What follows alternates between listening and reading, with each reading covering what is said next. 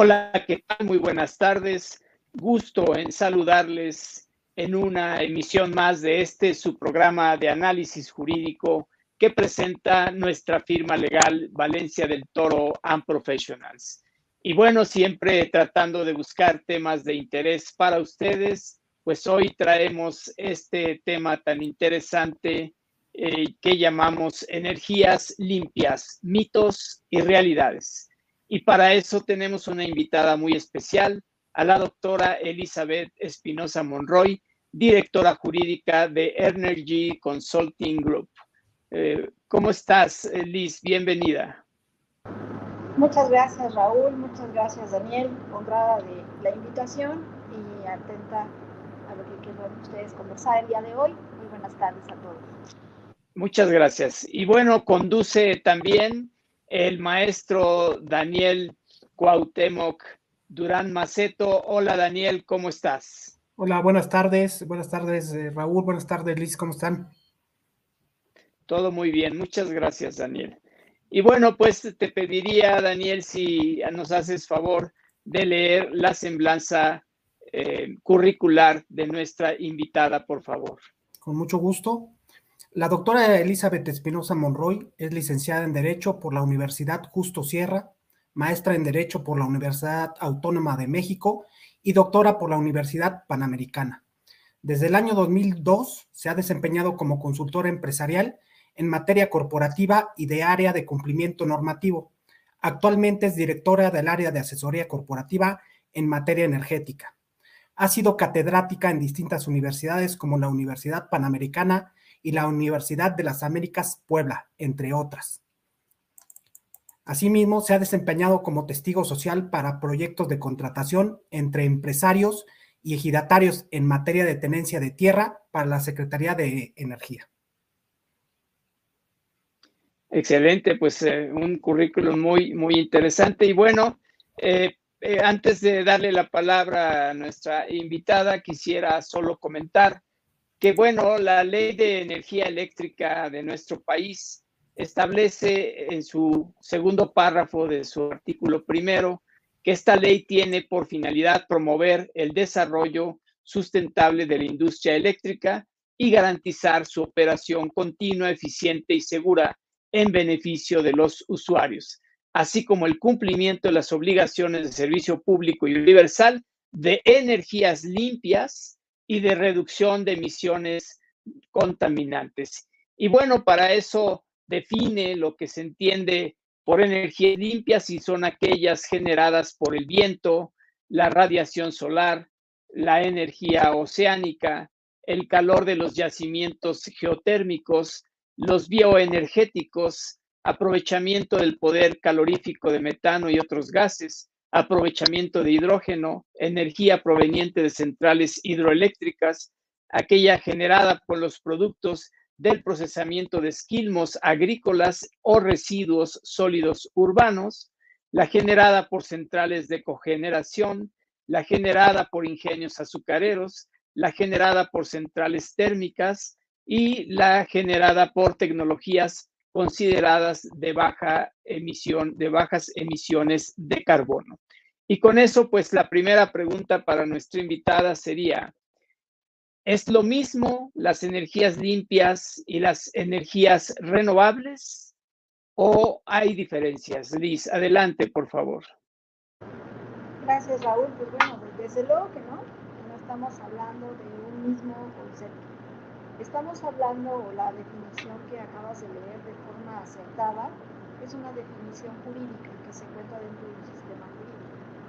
En realidad está basada en la no quema de carbono, en los contaminantes diferentes a los que se hacen en los procesos de extracción y producción de hidrocarburos.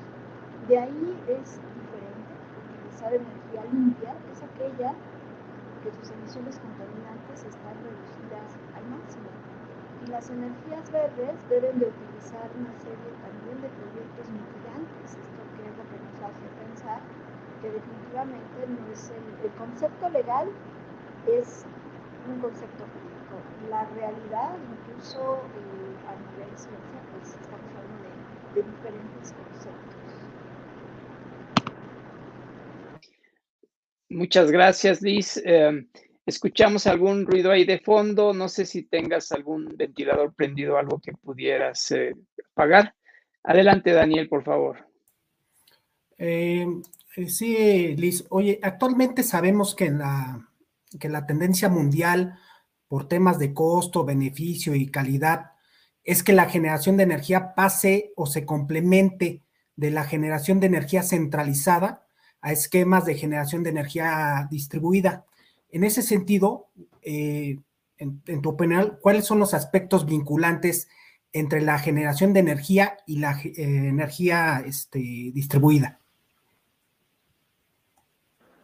Aquí hay dos aspectos importantes que hay primero que eh, definir correctamente. La energía distribuida es la que nosotros recibimos, cada uno de nosotros en nuestros hogares, en la industria. Esa es la parte de la distribución. Nuestro sistema eléctrico, bueno, de hablar por sistema eléctrico es todo el, el sistema nacional y por supuesto como también lo tiene muy marcado el sistema internacional, ¿no? ¿Cómo es esto?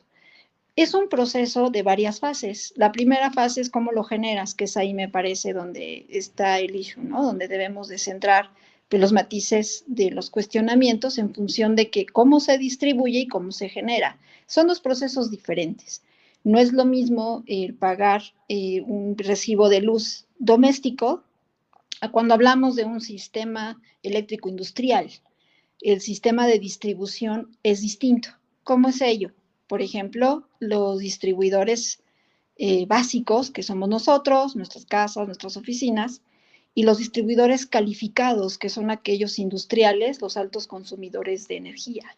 Entonces ahí hablamos de dos mercados totalmente distintos y en los cuales eh, la estrategia es distinta. Por ejemplo, en algunos puede este, tomarse, ¿no? O empezar eh, contratos a través de, obviamente, eh, toda esta estructura de mercado energético. Y el doméstico, pues nos llega a cada uno de nosotros nuestro recibo de luz con su, pues con sabida este, bonificación, ¿no? Y en el cual, pues obviamente, eh, las medidas de mitigación también son distintas. Claro, de acuerdo. Muy interesante, Liz. Oye, y hablando de impacto social eh, que generan estos proyectos de infraestructura energética, ¿Qué retos vemos que enfrenta la industria de la energía verde? pues son variados. Empecemos por el más básico, que es que creo que sería muy comprensible. La mayoría de, los, de las energías limpias o energías verdes son generadas en espacios fuera de las ciudades. En su mayoría son proyectos de infraestructura que se encuentran en proceso o en proyecto en tierras ejidales. En México eh, hay tres fases de tenencia de la tierra, ¿no? Estamos hablando de la propiedad privada, la propiedad estatal y la propiedad ejidal. Y en ese sentido, pues nos encontramos con un primer reto. El primer reto es que haya un equilibrio en función de los derechos humanos y los proyectos y las medidas de mitigación de impacto social que se va a tener en el desarrollo del proyecto es totalmente inocente creer que no va a haber un, impacto ambiental, ¿no? Pero lo que sí debe, debe existir, pues es un proyecto que ayude a mejorar y a mitigar esto, este posible daño, ¿no? Que seguramente al alterar el ecosistema se va a generar. Esto va a detonar procesos sociales que podrían eh, caer en principio en amparos, ¿no? O podrían caer en una situación de desbalance económico, incluso para el propio proyecto. Tanto la, la ley de la industria eléctrica como la ley de hidrocarburos tiene un apartado especial, ¿no? Y con este apartado especial, pues se da cumplimiento al convenio 169 de la OIT, en la cual, ¿no? Le da una voz y voto a las comunidades indígenas y a todo aquel que se pueda encontrar, pues, afectado en estas cuestiones podríamos recordar, ¿no? En, la historia del Istmo de Tehuantepec, eh, toda esta historia que sucedió con la empresa Mareña Renovables, por ejemplo, ¿no? Ya que es un conflicto social saltado. Y algunos otros problemas que han tenido no solamente las energías renovables, sino la serie de amparos que se notificaron a través de la, eh, probables proyectos de ductos de gas natural. Entonces, sí es un impacto importante que debe de estar medido como se mide eh, los mitigantes en costos financieros, costos-beneficio, también es importante que se mida el costo social. De ahí, pues bueno, hay diversos mecanismos para mitigarlo y para negociar, ¿no? Esta parte con los ejidos, de tal manera que pueda llegarse a una forma armoniosa. Aquí hay un tema importante que a veces no es tocado en algunos foros que tiene que ver con la tenencia de la tierra y la ocupación superficial, que son cuestiones pues distintas, ¿no? Porque pues constitucionalmente tenemos un derecho, ¿no? La nación tiene un derecho sobre las energías pero socialmente existe una ocupación territorial que también ocupa derechos y ellos pues tienen entre las garantías mismas constitucionales pues su derecho a audiencia, el derecho a que se les presente el proyecto, se les explique el proyecto en una asamblea general, tienen derecho también a conocer cuál va a ser el impacto ambiental, ¿no? Por ejemplo, si son pescadores o si van a utilizar algunos espacios de tierra agrícola para poner algún aerogenerador, ¿no? O si se va a utilizar eh, la corriente de un río. Ellos tienen derecho a, conocer estos aspectos, sobre todo eh, muy enmarcado a los tratados internacionales. Y pensemos también, no solamente en México, pensemos que esta industria en particular sí se ha visto golpeada y sí se ha visto mermada por conflictos sociales. Estaríamos hablando de los que sucedieron en Sudáfrica, estaríamos hablando de los que fueron en, en Canadá, entre Canadá y Alaska por un ducto, ¿no? Entonces, es importante conocer que ellos también tienen el derecho de asociación, tienen derecho de reunión, tienen derecho a ser escuchados y sobre todo que, pues bueno, finalmente, ¿dónde está el beneficio para ellos? Porque finalmente ahí es un punto de negociación en el cual, por lo menos en las que he tenido oportunidad de presenciar, que es el costo-beneficio, es realmente donde se va eh, a beneficiar o se va a ayudar o, posiblemente por un conflicto social se detenga el, proyecto. Sí, claro, y vaya que ha habido veces en donde pues efectivamente la población ha logrado que, se, que no se realicen ciertos proyectos de infraestructura, pues justamente por las afectaciones que tienen. Adelante, Daniel, por favor. Eh, sabemos que en México se, se, encuentra en una etapa temprana en temas de política energética limpia, ¿no? Y sustentable. Digo, esto hablando en comparación con otros países que ya llevan pues años aplicando este tipo de políticas como es el caso de, Suecia, ¿no? Que produce más energía procedente de biomasa que de petróleo, o Letonia y Finlandia, que producen más energía eólica, ¿no? Y en su caso Australia, que también utiliza eh, biomasa, ¿no? Con una, desde hace más de tres décadas, con una alta eficiencia, ¿no? Inclusive del 90%. Y en su caso, pues Dinamarca, que son, digamos, este, bueno, que esta produce energía de, eh, eólica, ¿no? Sobre todo y que son pues, los referentes mundiales ¿no? en, estos temas.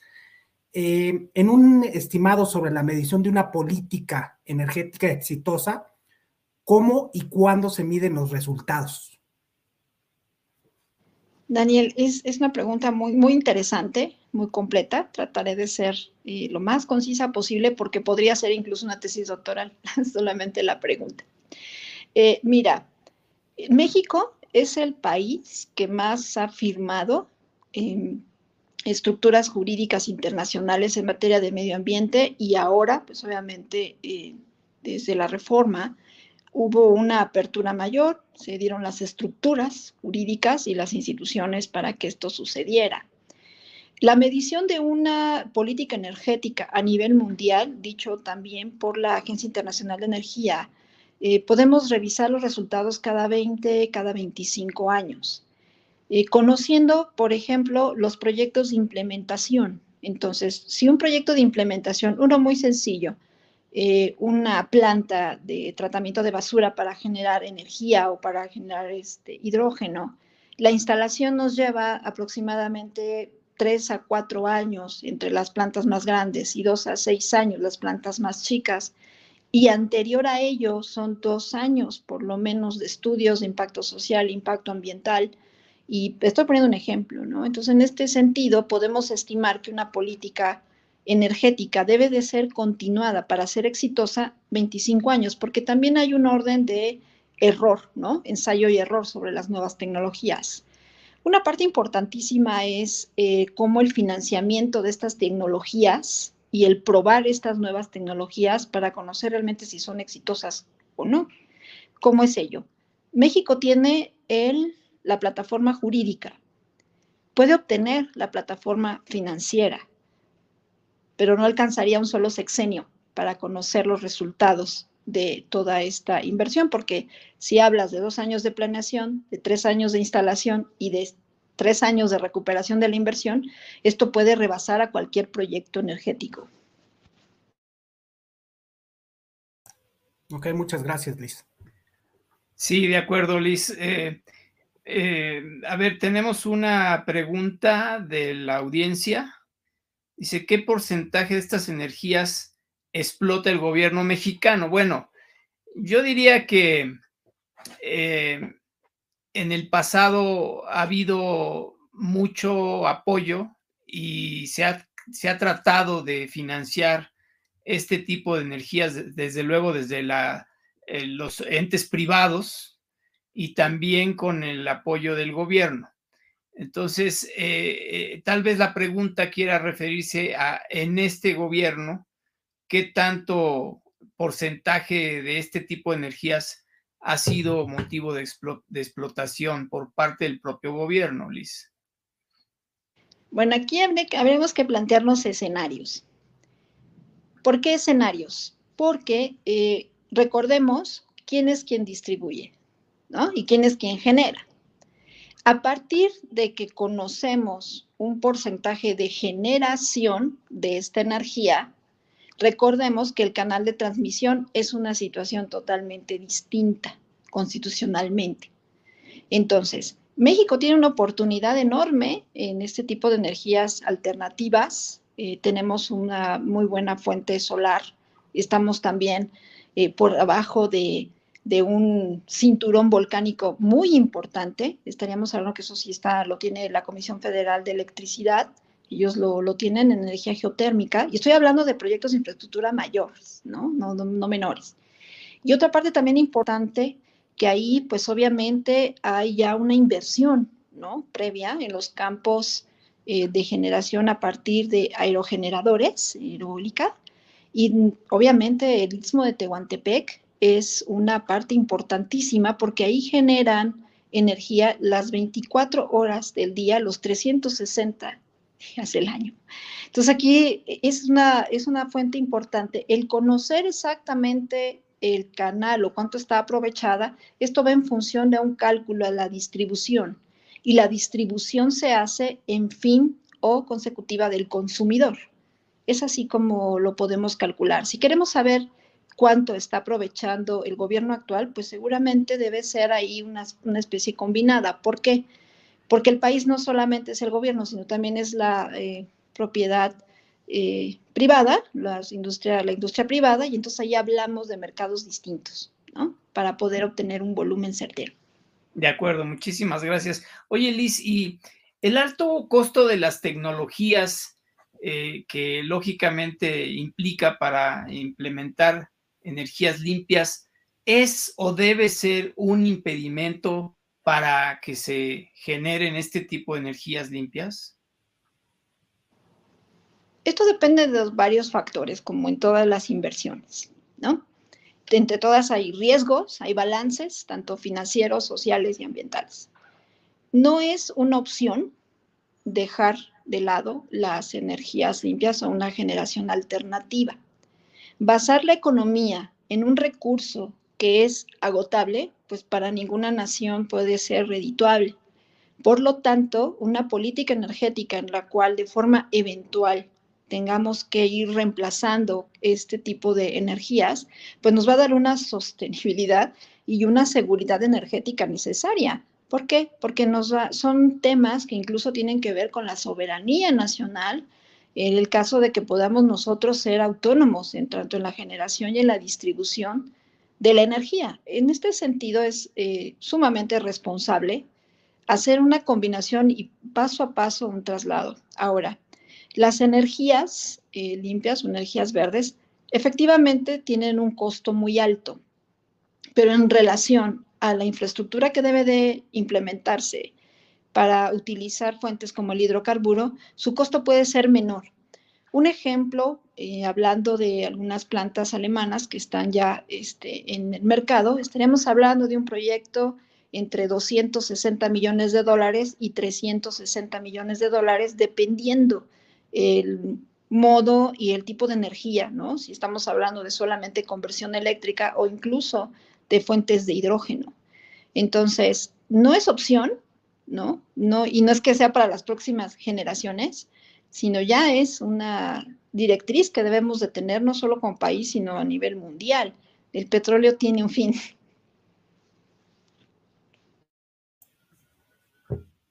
Muy bien, adelante Daniel, por favor. Este, Liz, en, los últimos años hay una, eh, pues una tendencia, ¿no? Al uso de biomasas para producir energía, misma que ha ido en aumento y en algunos casos eh, desplazado a los combustibles fósiles, como es el caso de, Suecia, ¿no? ¿Consideras que mm, eh, es la biomasa una oportunidad de negocios o una alternativa en el contexto mundial? En el contexto mundial, debemos también que definir el tipo de país, el tipo de economía y el tipo incluso de, sociedad, ¿no? En el cual este, pues las sociedades eligen las políticas energéticas a través del voto. Aquí hay una parte importante en la tecnología que se desarrolla. En un país que apoya la ciencia, pues difícilmente vamos a lograr tener un equilibrio como el de Suecia, porque más bien Suecia se apoya de la ciencia, ¿no? O sea, ellos generan este, tecnología. Entonces aquí más bien es preguntarnos si estamos generando la tecnología correcta o los apoyos correctos para que en este sentido cambie eh, este, este modo de ver, ¿no? De dependencia incluso tecnológica. Aquí tendríamos que hablar de una soberanía energética que, por ejemplo, los países que tú has mencionado durante esta transmisión la tienen, la poseen. Por lo tanto, el ser dueño de estos medios y tener esta tecnología practicada desde hace más de 30 o 40 años, pues sí les da una fuerte ayuda, ¿no? Una fuente, un fuerte impulso. Si nosotros estamos basando, y lo hablo Latinoamérica, seguimos basando en políticas de quema de carbono, pues ahí vamos a tener un, problema importante. Me parece a mí que ya no estaríamos actuando en un periodo de mitigantes. Estamos ya a nivel mundial en un periodo de consecuencias. Por lo tanto, que solamente los países denominados como primer mundo estén haciendo este cambio, pues es insuficiente. Muchas gracias, Liz. Claro, claro. Bueno, siguiendo con este mismo tema, eh, en el pasado y todavía en algunas ocasiones recientes nos consultan sobre la posibilidad de eh, convertir la basura en energía, desde luego tratando de beneficiar en varios sentidos. Primero, deshaciéndose de la basura, que es muchas veces un problema para algunos estados, municipios, y a su vez generar los eh, bonos de carbono, explotando el biogás, y eso, bueno, pues se veía como un gran negocio en el pasado, e insisto, todavía nos llegan a preguntar esa posibilidad de hacerlo eh, y estructurarlo como proyectos de infraestructura para beneficiar tanto desde el lado de deshacerse de la basura como generar energía y poderla vender como energía eléctrica a los mismos eh, consumidores. Entonces, siguiendo un poco con la misma pregunta, ¿son este tipo de proyectos de convertir la basura en energía una oportunidad de negocios en este momento o hay algo que haya cambiado y que realmente ya no lo sean? Debemos tomar en cuenta varios factores nuevamente. Entre ellos, eh, el insumo ¿quién controla el insumo?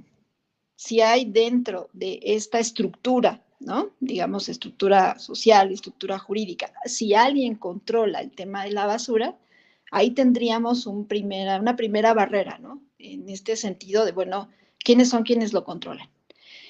Suponiendo que ya tenemos el insumo, ¿no? Ya tenemos la basura, la podemos eh, transformar. Es el costo del financiamiento de la tecnología y quién va a controlar ese financiamiento de tecnología. Si el manejo de la basura eh, está controlado por un sistema municipal, por ejemplo, ¿no?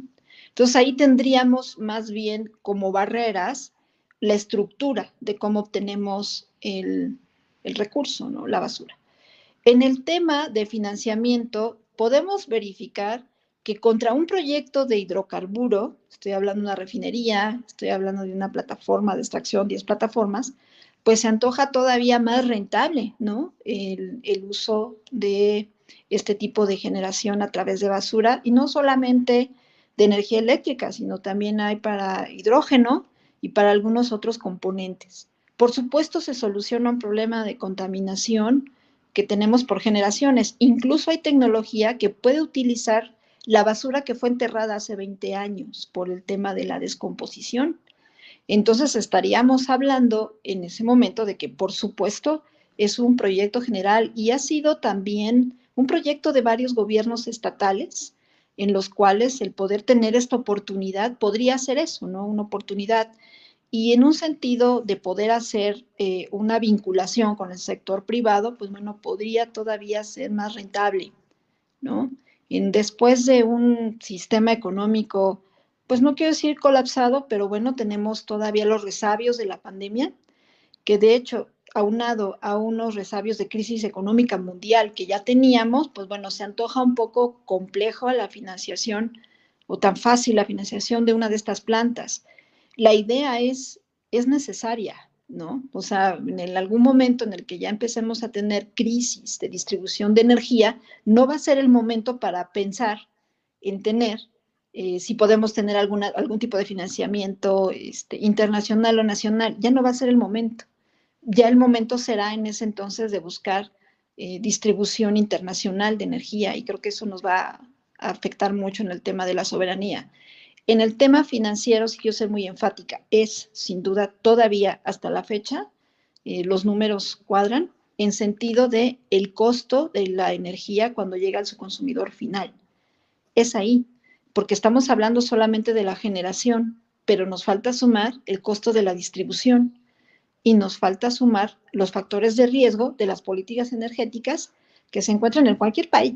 En cualquier país ¿eh? puede darse esto, ¿no? O sea, de hay la inversión, tenemos el insumo, pero si no existe una política continua eh, energética sobre soberanía eh, eléctrica, pues tendríamos un caso prácticamente como el de escasez de agua, ¿no? O sea, no podemos, no estamos en una posición solo de prever, o sea, ya no es opción prever. Hay que hacer ese tipo de financiamientos y por supuesto que puede ser eh, para el mercado de energía, pues bastante beneficioso. Sí, de acuerdo, de acuerdo, Liz. Eh, eh, has tocado varios temas interesantes, de hecho, quién controla la basura.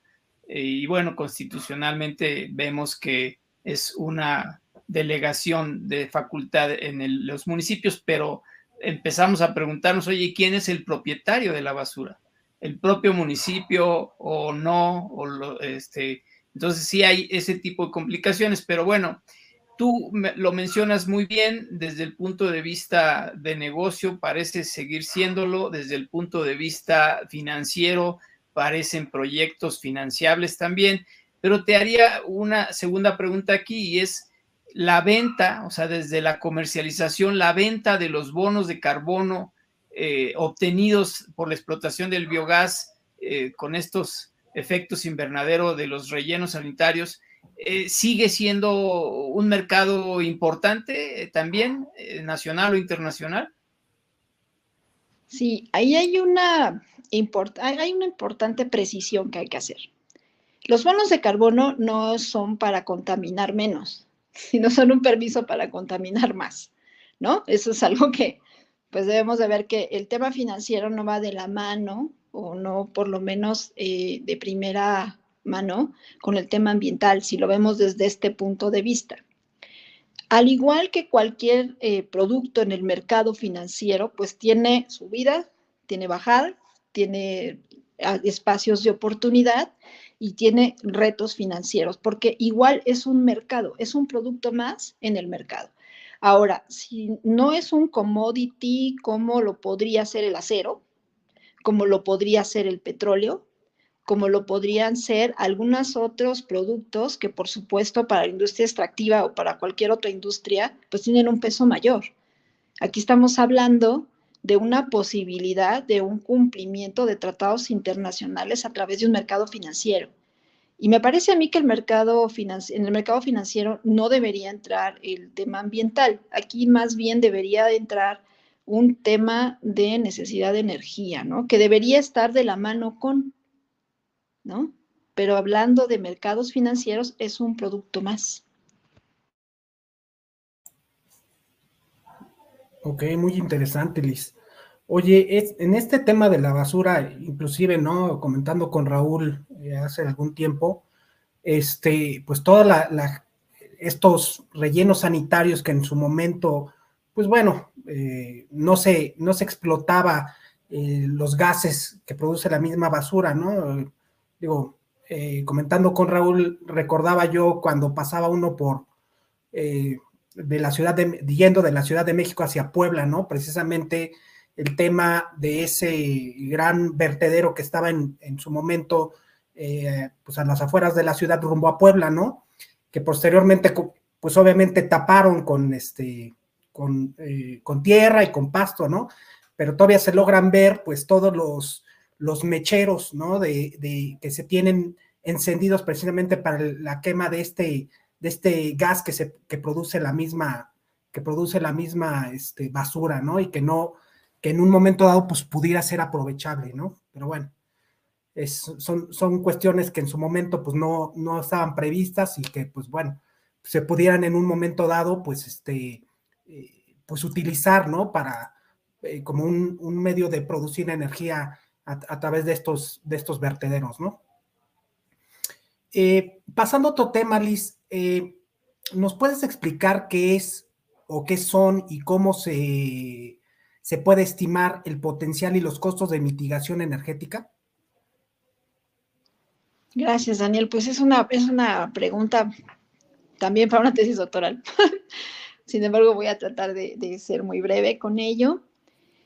Cuando hablamos de medidas de mitigación, es algo que desde lo tienen muy claro los geólogos, lo tienen muy claro los ingenieros ambientalistas y lo tienen muy claro, mucho más claro, los abogados inmersos en litigios de energía. ¿Por qué?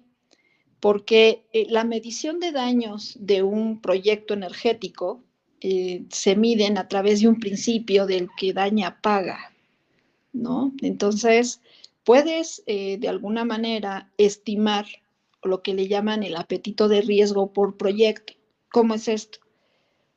En tu proyecto debes de estimar cuáles son los daños que son inherentes al proyecto, que no puedes aplicarles mitigantes, ¿no? Es decir, pues tengo que quitar el curso del río, tengo que modificar la estructura de una ciudad para poder, ¿no? Este, voy a, va a pasar una represa, por ejemplo, ¿no?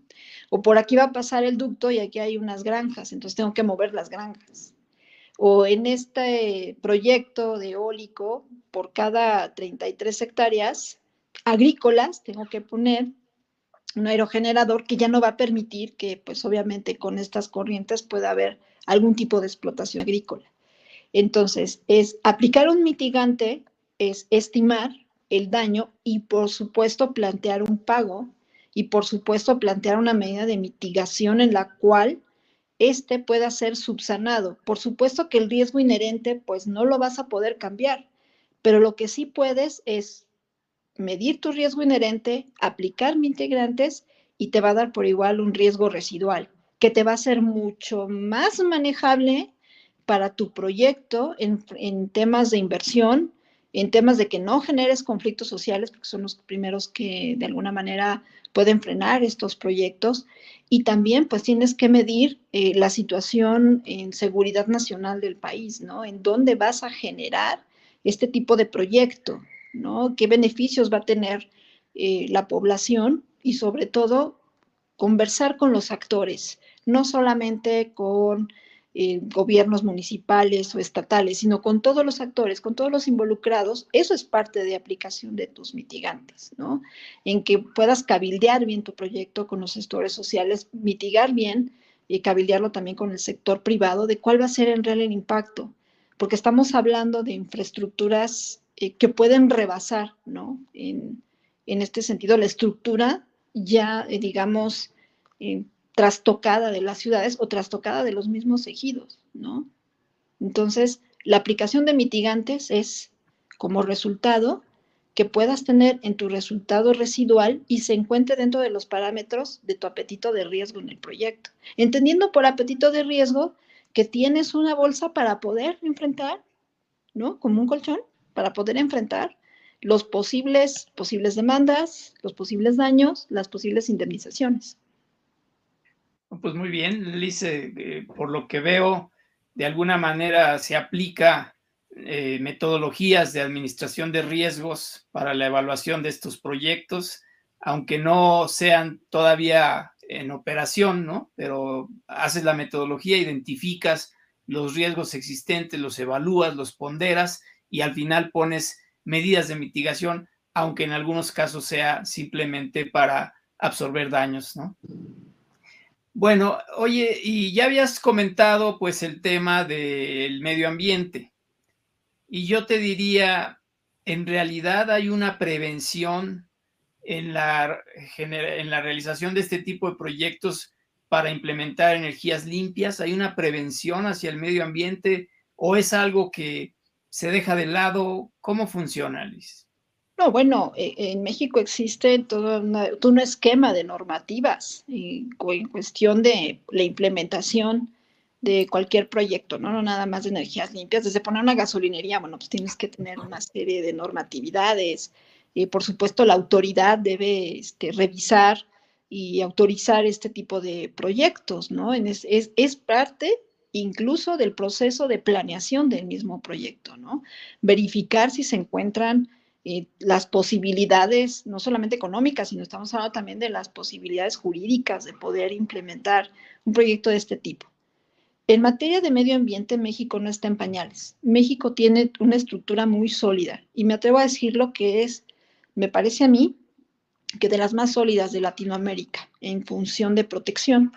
Pensemos, por ejemplo, en proyectos en los cuales se encuentran eh, en zonas declaradas como áreas naturales protegidas, y ahí encuentran una barrera importante. Otra parte importante es, bueno, todo eso se encuentra como eh, GIDAL, ¿no? Entonces hay un derecho social que lo respalda. Entonces, de alguna manera, el decir, voy a poner un proyecto y ambientalmente no le voy a pegar, sería un poco inocente. O sea, todo proyecto de infraestructura, el que quieras, llámese carretera, llámese industria, va a trastocar un medio ambiente. Trastocar el medio ambiente, pues obviamente implica una modificación. México sí tiene, eh, y es eh, un honor decirlo, tiene uno de los sistemas que más protege al medio ambiente, sobre todo en Latinoamérica. Y en este sentido, en de la industria extractiva, porque finalmente también estaríamos hablando de la industria extractiva en este tipo de proyectos y modificación del proyecto, pues también tiene normatividades incluso que van de la mano con normatividad internacional. Es por ello que también hay una amplia posibilidad de que si no se lleva eh, de acuerdo la medición, la mitigación, la planeación y, la, y el círculo este, ¿no? De medición de riesgos, pues es muy probable que acabe en una serie de amparos que no permitan la implementación. Y estoy hablando en materia ambiental, ¿no? No solamente pensemos el que daña paga, sino también el derecho humano a un medio ambiente sano, Pensemos el artículo cuarto constitucional.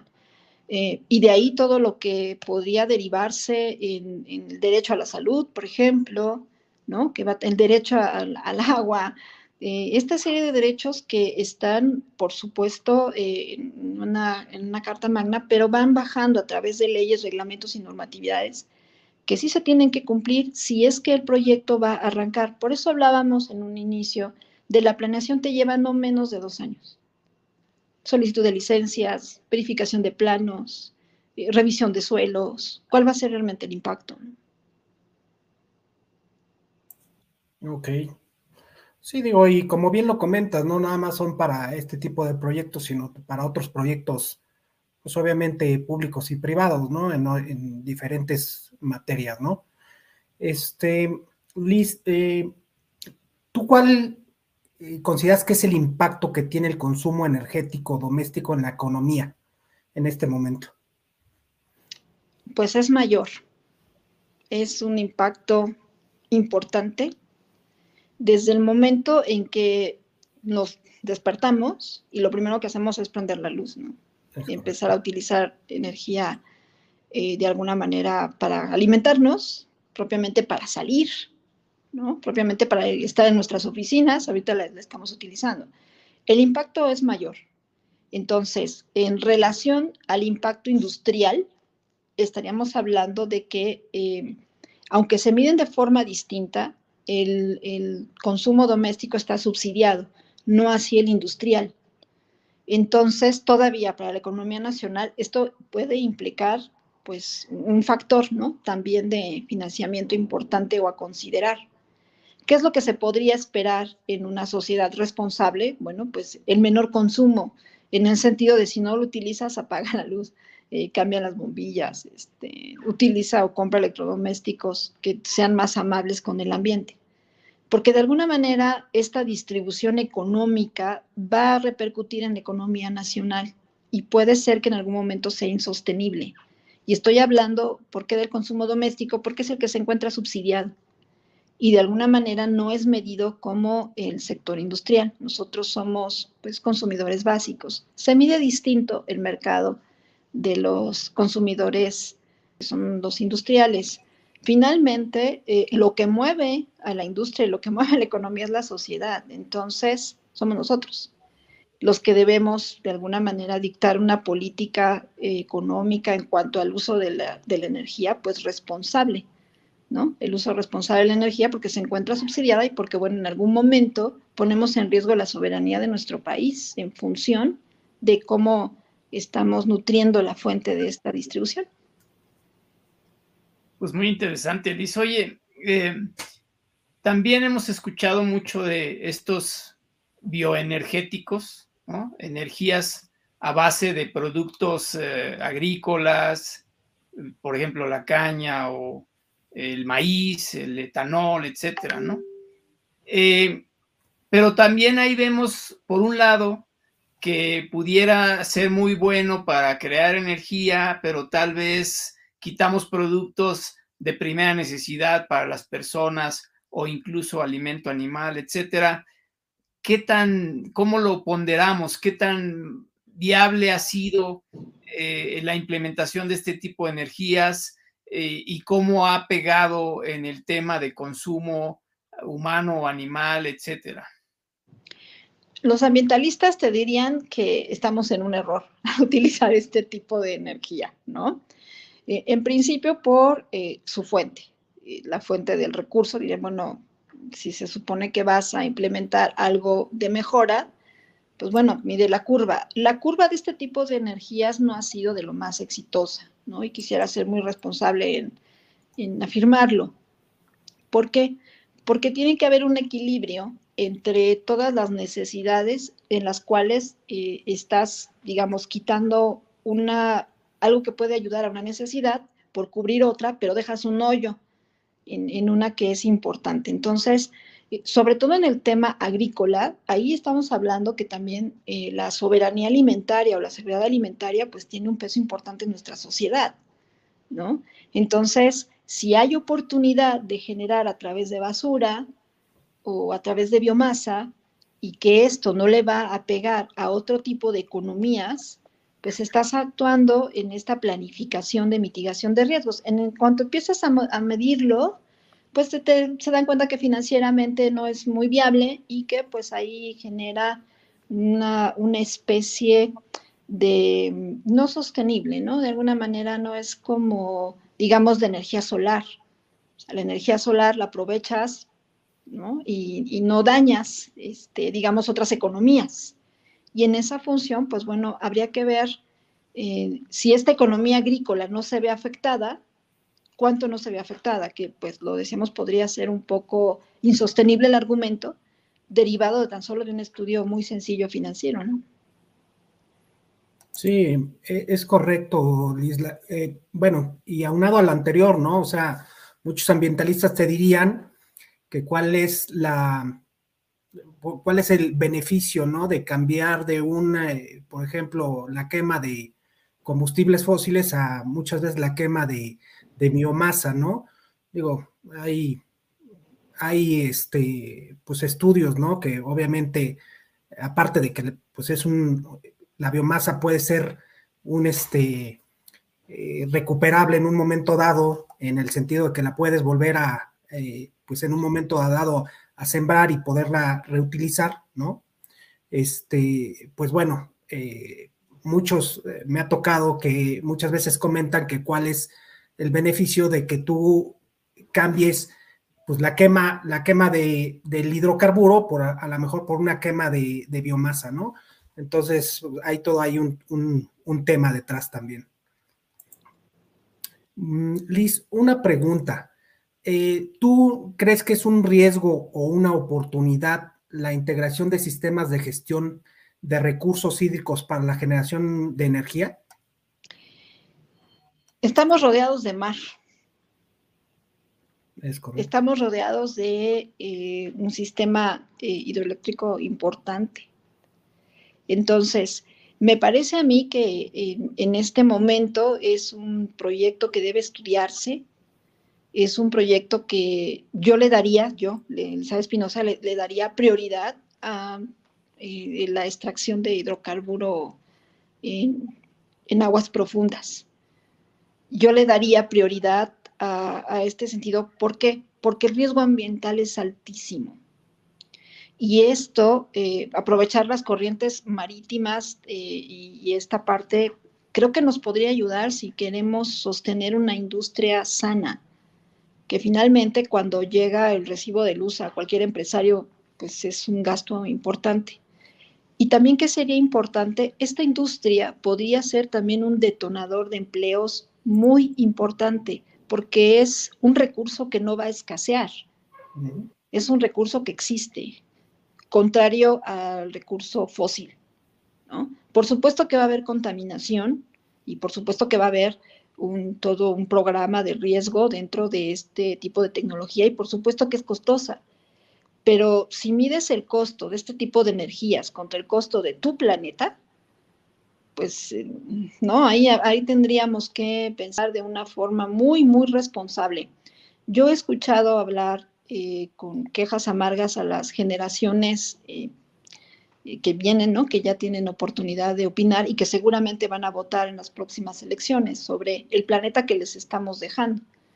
Y en este sentido, pues yo podría ser responsable y decirles, bueno, yo he hecho lo que me toca. Mi trabajo ha sido levantar la voz en voz, en pos de defender los procesos de medio ambiente, pero también no me ciego a que la tecnología y la industria de la cual a través de los hidrocarburos pues seguimos utilizando el auto para salir a, y no puede ser de otra manera todavía, eh, seguimos utilizando pues productos de la industria del hidrocarburo, entonces tendrá que hacer de forma paulatina para no lastimar una economía que en los años de 1970 pues fue planeada para depender del hidrocarburo. Por eso en un principio hablábamos de estos 25 años.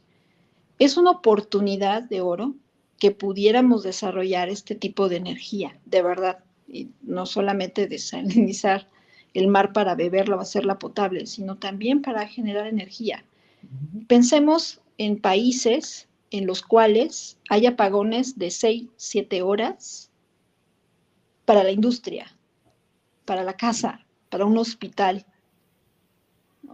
para un centro de comunicaciones sin energía. 5 6 horas.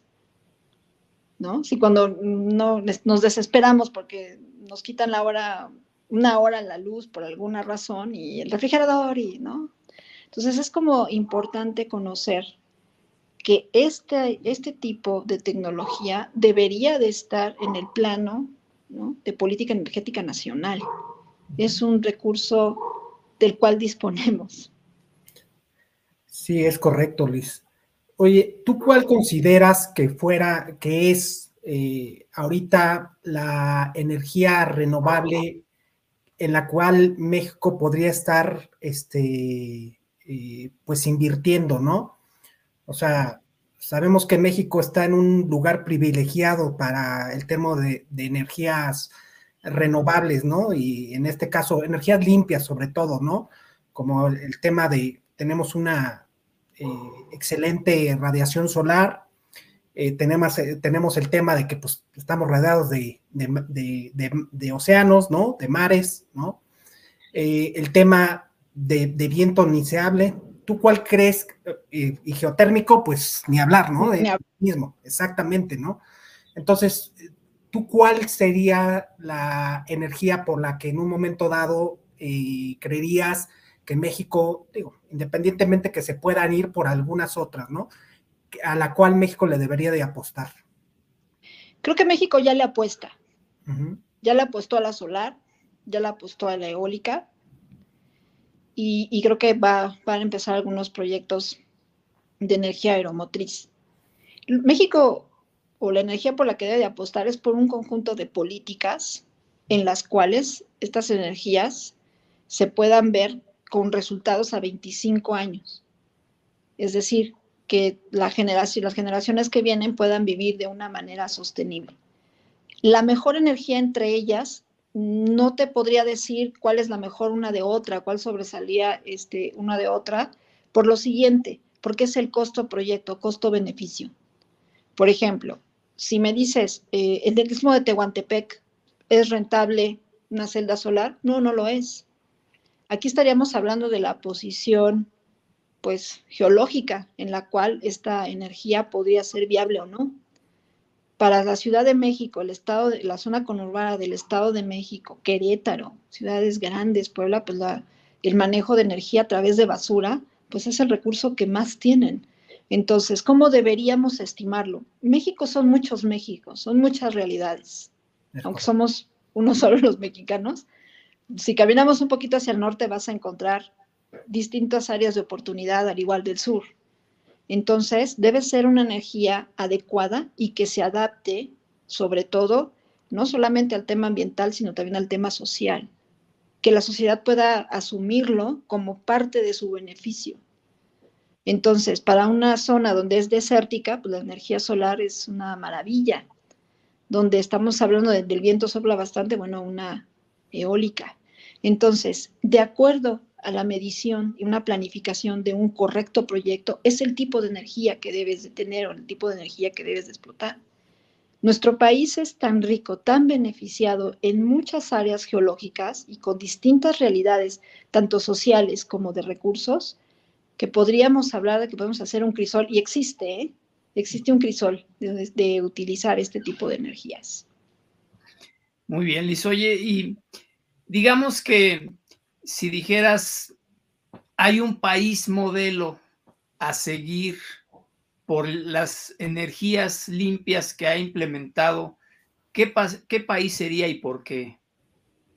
Yo, yo me atrevería a hablar de bloques y por supuesto el europeo, porque me parece que las políticas de basarse no en apoyar a la ciencia, sino apoyarse desde la ciencia para generar energía un paso más adelante que todos los demás, me parece que es la política correcta. No están rodeados de mares, sin embargo, pueden, tienen esos recursos eh, en tecnología y son los punteros en desarrollarla. No es tanto la ubicación geológica o los países, sino es el sistema que ellos o en los cuales ellos han asentado sus políticas. Por ejemplo, eh, voy a poner un, ejemplo eh, de que la energía es transnacional. La energía no es local.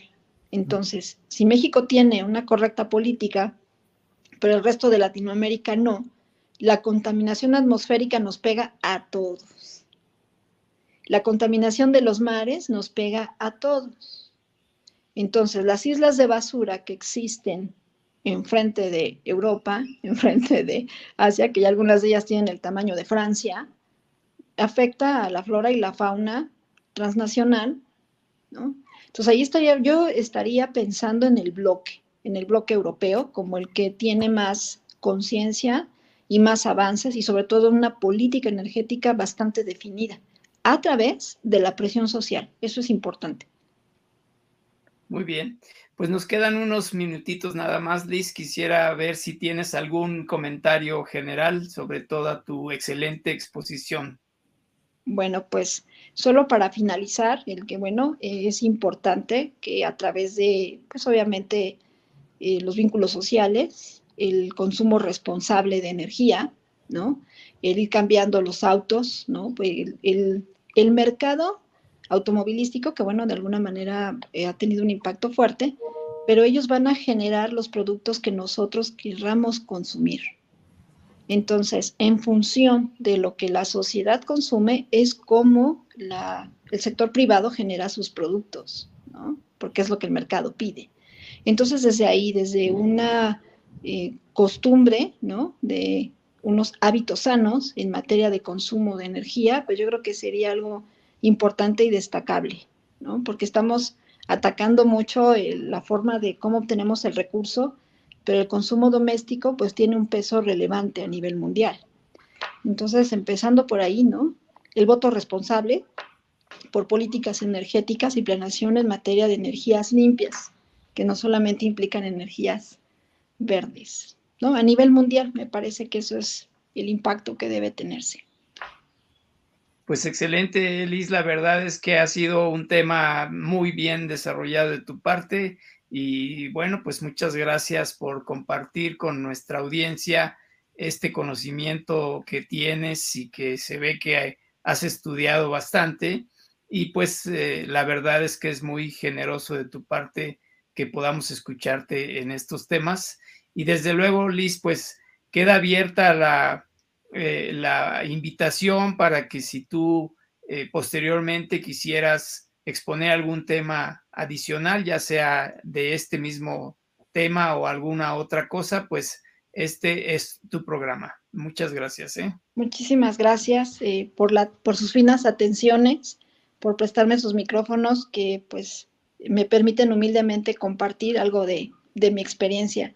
Daniel y Raúl, un fuerte abrazo desde Puebla. Muchas, gracias, Liz. Daniel, gracias por tu participación. Eh, y bueno, pues eh, eh, los esperamos en nuevos programas que emite quincenalmente nuestra firma legal Valencia del Toro and Professionals, siempre tratando de traer temas de interés para ustedes. En esta ocasión, un tema que nos parece fundamental desde varias ópticas, desde la óptica ambiental, desde la óptica de generación de energías, desde la óptica de resolución de problemas del día a día, desde la óptica del consumo o de la utilización de productos que pudieran incluso ser de consumo humano, desde la óptica de desaparecer la basura que acaba siendo un problema muchas veces para las ciudades, para los municipios, para eh, los mares, etcétera. Entonces, pues fundamental el tema platicado aquí por eh, nuestra invitada y desarrollado de manera muy, eh, muy interesante. Muchas gracias, Liz. Gracias, Daniel. Y pues nos eh, despedimos de este programa. Muchísimas gracias. Liz, muchísimas gracias. Raúl, muchísimas gracias. Hasta luego. Hasta luego.